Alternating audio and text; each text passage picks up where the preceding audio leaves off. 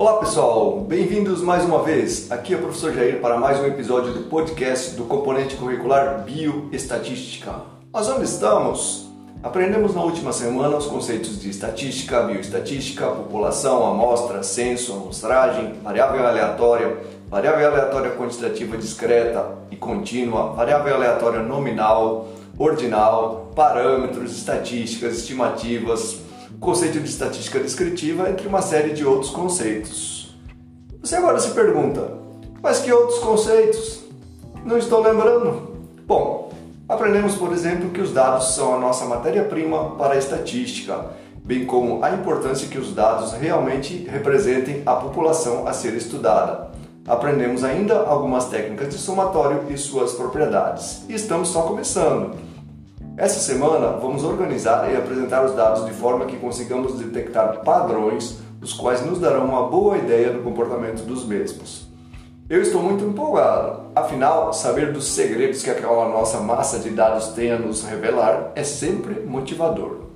Que comecem as práticas e aplicações, torturemos os números até que eles confessem. Ficou com dúvidas? Vou tentar explicar melhor sobre o tema desta semana. Como já vimos, a parte da estatística que lida com a organização, resumo e apresentação dos dados é denominada estatística descritiva.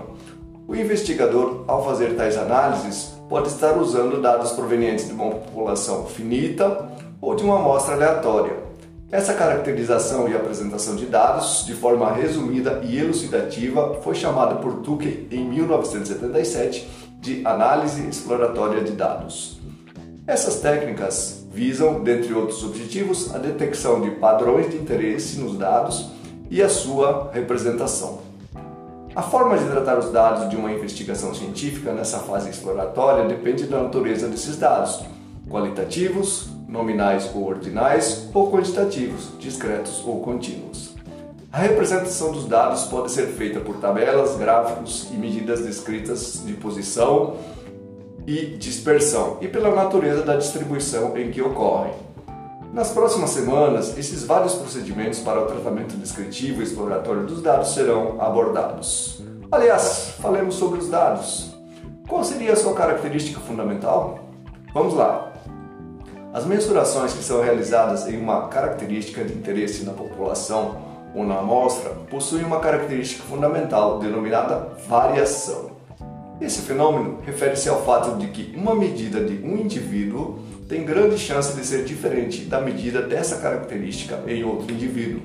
Além do que, antes de a medida ser realizada, é praticamente impossível determinar ou fazer previsão do seu valor. Dessa forma, esses dados antes das medidas são chamados variáveis aleatórias e são representadas no decorrer deste curso pelas letras maiúsculas x, y, W e Z. As realizações ou observações dessas variáveis em um dado elemento da população são representadas pelas respectivas letras minúsculas x, y, w e z. Um outro fato que se deve destacar é o da natureza dessa variável aleatória. As representações de tais dados dependem da natureza da variável que está sendo tratada. Os dados são coletados numa forma sem ordenação e sem nenhum tipo de arranjo sistemático. E esses dados, dessa forma, são denominados dados brutos. Hum, acho que chega. Pessoal, vou parar por aqui. Nos vemos na nossa aula síncrona dessa semana para mais detalhes. Abraço e até lá!